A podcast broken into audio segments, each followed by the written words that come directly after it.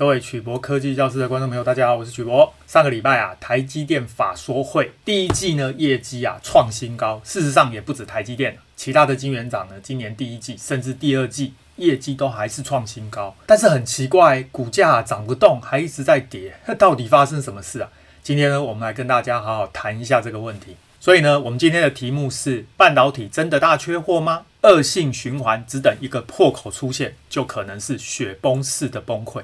首先呢，我们谈一谈人类现代史上第一次大规模的传染病。第二个呢，我们来谈谈啊，新冠疫情造成有史以来最完美的缺货风暴到底是怎么产生的。第三个，我们来讲讲二零二零年开低走高，延伸到二零二一年啊，缺货风暴越演越烈。第四个，我们来估算一下，到底啊这些超额订单要消化多久。第五个，我们说明一下。预付定金签长约，这表面上看起来是好方法，实际上为什么效果有限？最后啊，跟大家谈谈疫情之下的假荣景。只等一个破口出现，就可能是雪崩式的崩溃。过去两年啊，我们打开报纸看到的新闻都是积体电路设计业者手上的订单依然供不应求，晶圆代工产能持续紧张，矽晶圆啊缺货到二零二三年成定局，景气啊好到船一出租就后悔。为什么呢？因为下个月啊租金可以涨更高，全球景气复苏指标还有股价创历史新高。许多人心中就有点纳闷呐，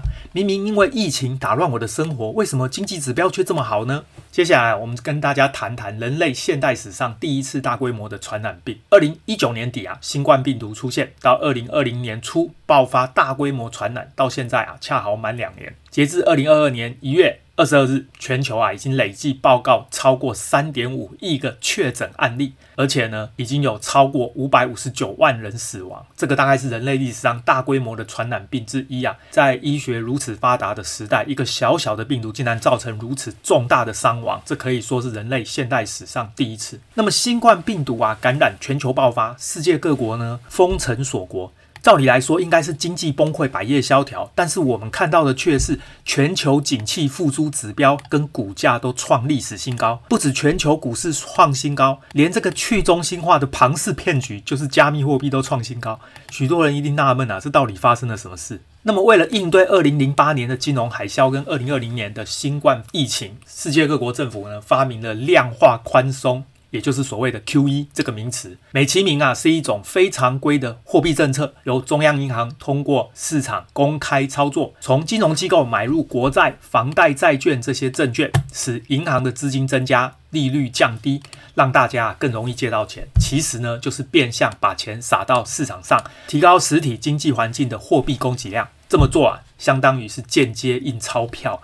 所以呢，早就有经济学家批评啊，这如同庞氏骗局，这是中心化的哦，而加密货币是去中心化的。为什么加密货币是去中心化的庞氏骗局啊？这个呢，我很多文章都有讨论，各位有兴趣可以去看一下之前的影片。全球执行量化宽松啊，做得最彻底的，要算是美国联邦准备理事会了。这个 Fed 呢，它在二零零八年呢，还是有限度的量化宽松，到了二零二零年呢，竟然直接宣布无限量化宽松。到目前为止啊，已经向市场上撒了超过八兆美元，似乎啊，只要遇到经济问题，量化宽松就对了。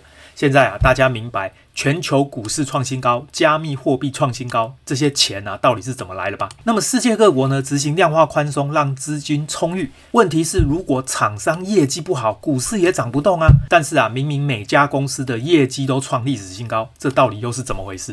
接下来啦，就跟大家谈谈这个新冠疫情啊，造成有史以来最完美的缺货风暴。这个新冠肺炎的疫情啊，造成世界各国呢封城锁国，改变了人类原本的生活方式，在家工作，造成了终端的电脑还有云端伺服器的需求量暴增。再加上啊，这几年来电动车市场大幅成长，使得这个半导体元件的需求也增加。更重要的是，这些封城锁国呢，造成动不动就隔离，码头停工，航运塞港，再加上呢，中国大陆啊限电。造成了工厂随时都有停工的危机，而电子业最怕的就是缺料。各位知道电子产品啊，打件的时候缺一不可，少了一颗几毛钱的原料啊，就能够让生产线停工。这场缺货风暴呢，就从被动元件、晶圆片、晶圆代工、导线载板、封装测试等全面缺货，而码头停工、航运塞港，造成啊这个货柜一位难求。拉长海运时间，让许多产品呢滞留在海上跟港口，造成更多库存。电子厂呢拿不到货，心里更急，所以呢采购啊就从保守下单变成超额下单，也就是我们所谓的 overbooking。这一场缺货风暴啊，从二零二零年开低走高，延伸到二零二一年，缺货风暴越演越烈。无独有偶啊，这个时候又发生呢中美贸易战，这使得供应链重组。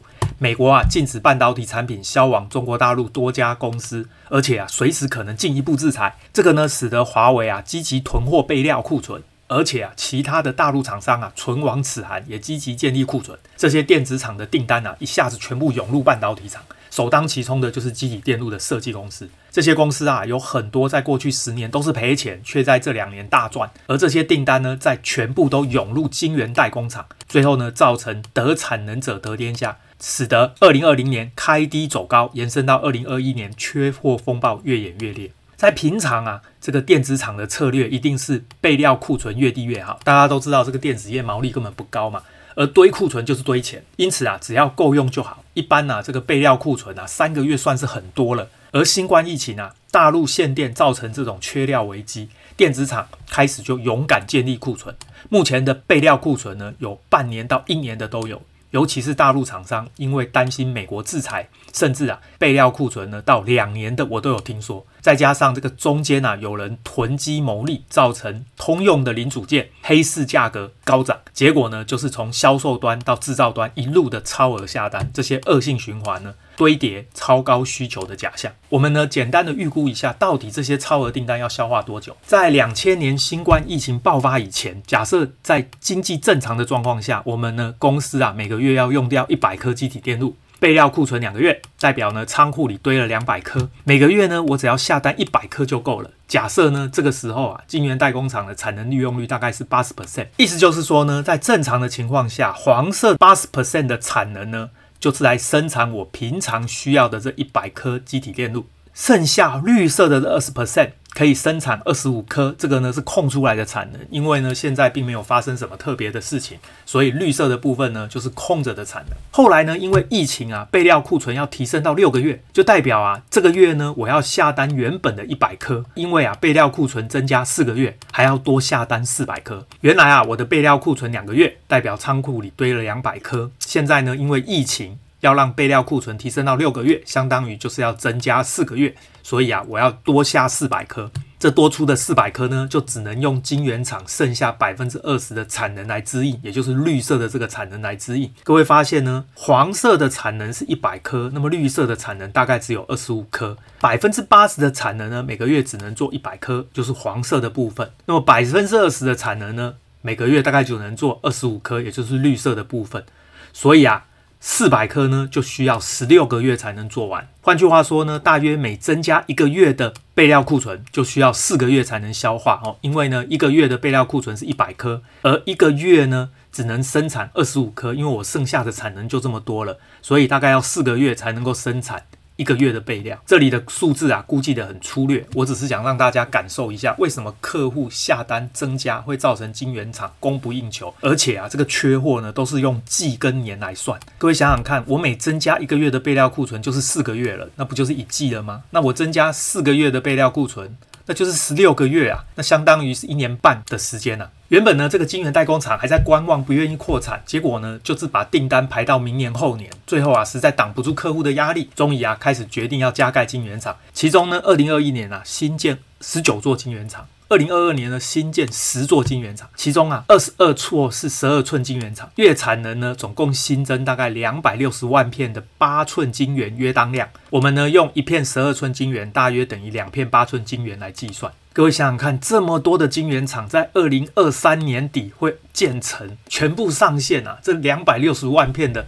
晶圆产能一旦开出来啊，这个市场肯定是供过于求。预付定金签长约，表面上是好方法，实际上效果有限。各位知道呢，很多厂商都说不用担心啊，我的订单是确定的。为什么呢？因为我已经预收了定金，而且啊，我跟客户都签了长约。这个方法有用吗？由于啊，目前电子厂下订单得到的交期还是半年甚至一年，所以电子厂呢，只要听到交期这么长啊，吓出一身冷汗，怎么解决呢？当然是再多下一些订单呢、半导体厂也不是不明白这个道理，因此啊，就利用涨价的策略来吓退这些超额订单。晶圆代工呢多次调涨价格，累积啊涨幅已经三十到一百 percent。其中呢，台积电在二零二一年底啊宣布调涨八到二十 percent。各位知道，今年台积电第一季呢毛利创新高啊，毛利为什么会创新高？就是因为它涨价。甚至啊，要客户呢预付定金，确保产能。没想到啊，大部分的客户电子厂因为缺料危机啊，吓怕了，结果还是勇敢下单。这个没有办法，半导体厂只好啊，开始要求客户要下不可撤销订单，就是这个订单呢，你一下了之后就不准你取消，甚至啊要预付三十 percent 或者五十 percent 的定金。某些晶圆代工厂啊，甚至用两年或三年的长约来绑订单锁价格，确定需求才扩厂。很多人啊，看到这些客户啊，愿意付这么高的定金又签长约，看起来啊，这个生意应该是很稳当了吧？其实啊，预付定金签长约表面上是个好方法，实际上效果有有限。大家都知道，这个商业上的合约是可以改的。现在缺料，为了抢产能啊，客户什么条件都答应。未来呢，不缺的时候啊，再回头来跟供应商重新协商修改合约。这种例子啊，在过去不胜枚举。而这些供应商啊，为了不得罪大客户，通常都会同意。所以可以预期，未来这一场超完美的缺货风暴不会伤到大客户太多。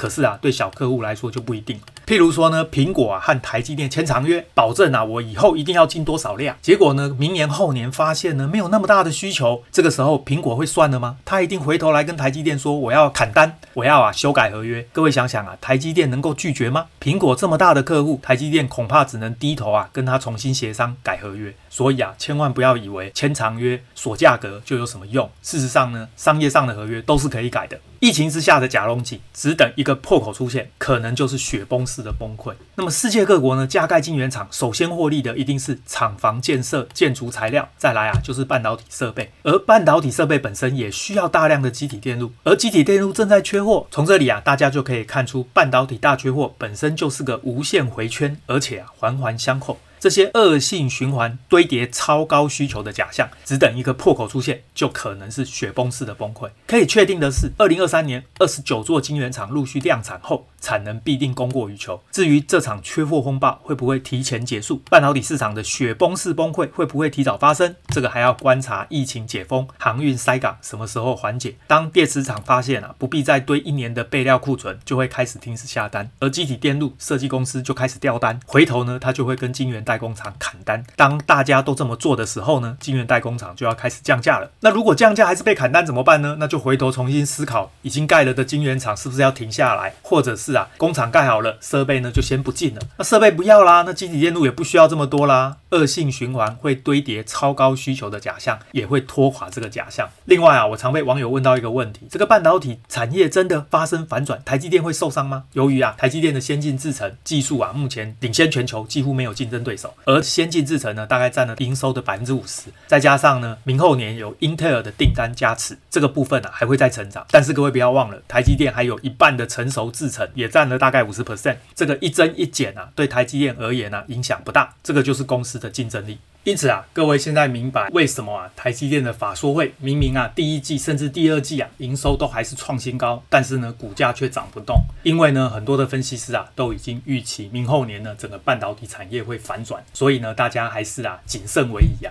今年呢，很多网友都问我一些公司未来的前景，主要呢都是 IC 设计公司。我呢查了一下，发现呢这些公司啊，大部分啊过去十年都是赔钱的公司。可是啊这两年因为半导体缺货，恶性循环而获利丰收，股价暴涨。那网友就问我说，未来还会这么好吗？各位记得，当客户呢跟 A 公司下单，结果呢交期是半年、一年的时候啊，客户吓到了，就会考虑跟 B 公司、C 公司下单。